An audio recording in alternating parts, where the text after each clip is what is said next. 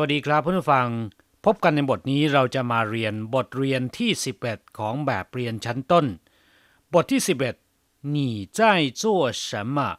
คุณกำลังทำอะไรอยู่ ในบทนี้เราจะมาเรียนรู้คำสนทนาที่เกี่ยวกับการถามไถ่คนอื่นว่าทำอะไรอยู่ ซึ่งเป็นคำสนทนาที่มักจะใช้อยู่บ่อยๆนะครับ第十一课你在做什么一课文你刚刚在家做什么？我刚刚在打电话。你打给你朋友吗？是的，我打给王小姐，她正在家做饭。第十一课你在做什么บทที่ 11 คุณทำอะไรอยู่做什么ก็คือทำอะไรอยู่你刚刚在家做什么 เมื่อกี้นี้หรือเมื่อสักครู่นี้คุณทำอะไรอยู่ที่บ้านกังกังก็คือเมื่อสักครู่นี้在家ก็คืออยู่ที่บ้าน做什么ก็คือทำอะไรอยู่我刚刚在打电话เมื่อสักครู่นี้ผมกำลังพูดโทรศัพท์อยู่打电话ก็คือพูดโทรศัพท์นะครับ你打给你朋友吗คุณโทรศัพท์ให้เพื่อนของคุณหรือ你打给你朋友吗 你打给ก็คือคุณโทรศัพท์ให้你朋友吗เพื่อนของคุณหรือ是的我打给王小姐她正在家做饭ใช่ครับ ผมโทรศัพท์ให้มิสหวัง เธอกำลังทำกับข้าวอยู่ที่บ้าน เธอกำลังทำอาหารอยู่ที่บ้าน是的ก็คือใช่ครับ我打给王小姐ผมโทรให้มิสหวัง หวังเฉาเจ๋ก็คือ คุณหวัง คุณผู้หญิงนะครับ ที่แท้หวัง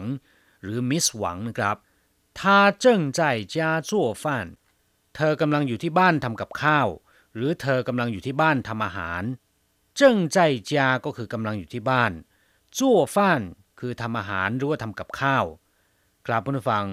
หลังจากรู้ความหมายของคำสนทนาในบทนี้ไปแล้วนะครับ ต่อไปเราจะมาเรียนรู้คำศัพท์ใหม่ๆในบทนี้กัน เช่นเคยนะครับ มาฟังคุณครูอ่านคำศัพท์ใหม่ๆในบทนี้กันก่อน แล้วสักครู่มาอธิบายนะครับ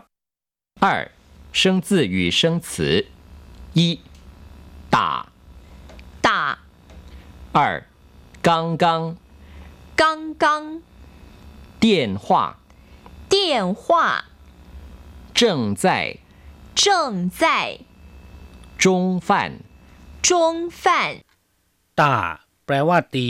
ทุบ เคาะหรือว่าชกนะครับ อย่างเช่นว่า ตากูแปลว่า ตีกลอง ตาจ้า แปลว่า ชกต่อยกัน นอกจากนี้แล้วเนี่ยคำว่าตายังมีความหมายอื่นๆ อีกมากมายนะครับ เมื่อนำไปรวมกับคำอื่นๆ อย่างเช่นว่าตาเตี้ยนหว้าที่เราเรียนกันในบทนี้นะครับ ก็แปลว่า โทรศัพท์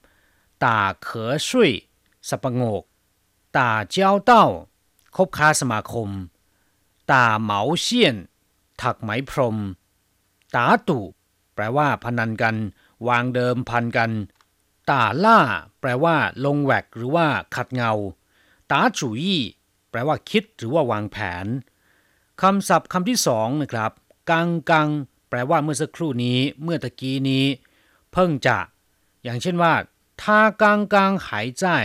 现在不知道去哪了เมื่อสักครู่นี้เขายังอยู่ ตอนนี้ไม่รู้ไปไหน 我刚刚吃过药现在舒服多了ผมเพิ่งจะทานยาเข้าไปเมื่อสักครู่นี้ ตอนนี้รู้สึกสบายขึ้นเยอะคำว่ากังคำเดียวนะครับ แปลว่าพอดี อย่างเช่นว่ากังเห่า ไม่ใหญ่ไม่เล็ก หรือไม่มากไม่น้อย พอดิบพอดีเรียกว่ากังเห่ากังฉาย แปลว่าเมื่อสักครู่นี้ เมื่อตะกี้นี้ มีความหมายเช่นเดียวกับกังกัง และใช้แทนกันได้นะครับ ศัพท์คำที่สามที่เราจะมาเรียนรู้กัน เตี้ยนหว้าแปลว่าโทรศัพท์ ถ้าเป็นโทรศัพท์สาธารณะก็จะเรียกว่ากงกงเตี้ยนหว้าคำว่ากงกงก็แปลว่า ของส่วนรวมหรือว่าสาธารณะฉังถูเตี้ยนหว้าแปลว่า โทรศัพท์ทางไกลชื่อในเตี้ยนว้าก็คือโทรศัพท์ภายในเมืองกัวจี้เตี้ยนว้าแปลว่า โทรศัพท์ข้ามประเทศนะครับเถาปี้เตี้ยนว้า โทรศัพท์แบบหยอดเหรียญชาขาเตี้ยนขว่าโทรศัพท์แบบใช้การ์ดหรือว่าแบบใช้เสียบบัตรโทรศัพท์ชิงต้งเตี้ยนขว่าแปลว่าโทรศัพท์มือถือ หรือบางครั้งจะเรียกว่าเฉาถีเตี้ยนขว่าก็ได้เช่นกันนะครับ มีความหมายอย่างเดียวกันคำว่าเตี้ยนเพียงคำเดียวเนี่ยแปลว่าไฟฟ้านะครับ ในภาษาจีนเครื่องใช้ไฟฟ้าทุกชนิด ส่วนใหญ่จะมีคำว่าเตี้ยนนำหน้าอยู่นะครับ เมื่อเพื่อนผู้ฟัง เห็นศัพท์ในภาษาจีนมีคำว่าเตี้ยนนำหน้าอยู่ ก็ขอให้เข้าใจได้เลยว่า จะต้องเป็นเครื่องใช้ไฟฟ้าอะไรสักอย่างหนึ่งเป็นแน่นะครับ อย่างเช่นว่าเตี้ยนชื่อจีแปลว่าทีวีเตี้ยนจืออิเล็กทรอนิกส์เตี้ยนปิงเซียงตู้เย็น電池 แบตเตอรี่ ถ้าเป็นถ่านไฟฉายเรียกว่า 乾電池 電報 ก็คือโทรเลข手電筒 หรือ 電筒 ก็คือกระบอกไฟฉาย 電台 สถานีวิทยุกระจายเสียง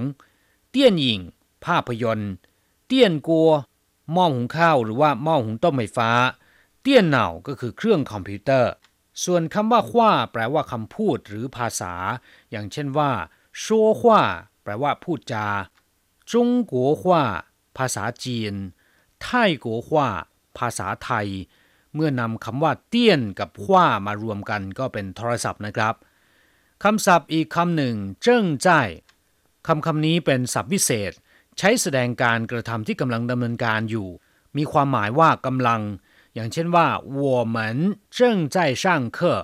พวกเรากำลังเรียนหนังสือ他们正在工作พวกเขากำลังทำงาน我正在看电视ผมกำลังดูทีวี ศัพท์คำสุดท้ายที่เราจะมาเรียนรู้กันจงฟั่นแปลว่าอาหารมื้อเที่ยงศัพท์คำนี้นะครับ ความจริงแล้วน่าจะเป็นจั่วฟั่นมากกว่าที่จะเป็นจุงฟั่นนะครับจั่วฟั่นแปลว่าทำอาหารจั่วแปลว่าทำอย่างเช่นว่าจั่วกงเคอทำการบ้านจั่ว什么ทำอะไรจั่วชื่อทำงานจั่วกงก็แปลว่าทำงานเช่นกันนะครับจั่วเหรินการทำตัว การปฏิบัติตัว จั่วเคอเป็นแขกจั่วป้านเป็นเพื่อน ส่วนคำว่าฟ้านแปลว่าข้าว อย่างเช่นชื่อฟ้านแปลว่าทานข้าว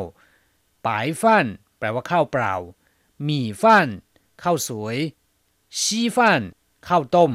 ครับเมื่อรู้จักคำศัพท์ใหม่ๆ ในบทนี้ผ่านไปแล้ว ต่อไปเราจะไปทำแบบฝึกหัดนะครับ ขอให้พลิกไปที่หน้า 49 และอ่านตามคุณครูนะครับ 三代换练习。 你刚刚去哪儿？我去朋友家，你朋友在做什么？他正在吃中饭。你刚刚去哪儿เมื่อสักครู่นี้เมื่อตะกี้นี้คุณไปไหน去哪儿ก็คือไปไหน我去朋友家ผมไปบ้านเพื่อน朋友ก็คือเพื่อน家ก็คือบ้าน朋友家ก็คือบ้านของเพื่อน你朋友在做什么 เพื่อนของคุณทำอะไรอยู่做什么ทำอะไรอยู่他正在吃中饭เขากำลังรับประทานอาหารกลางวัน หรือเขากำลังทานอาหารมื้อเที่ยงชื่อจงฟ่านก็คือทานอาหารมื้อเที่ยง หรือรับประทานอาหารกลางวัน กลับมาฟังคำสนทนาในบทนี้หวังว่าจะเป็นประโยชน์ต่อท่านในการพูดภาษาจีนในการที่จะไปสนทนากับคนจีนนะครับ แต่ท่านต้องนำคำพูดเหล่านี้ไปหัดพูดบ่อยๆ จึงจะเกิดประโยชน์ ครับเราจะกลับมาพบกันใหม่ในบทเรียนถัดไป สวัสดีครับ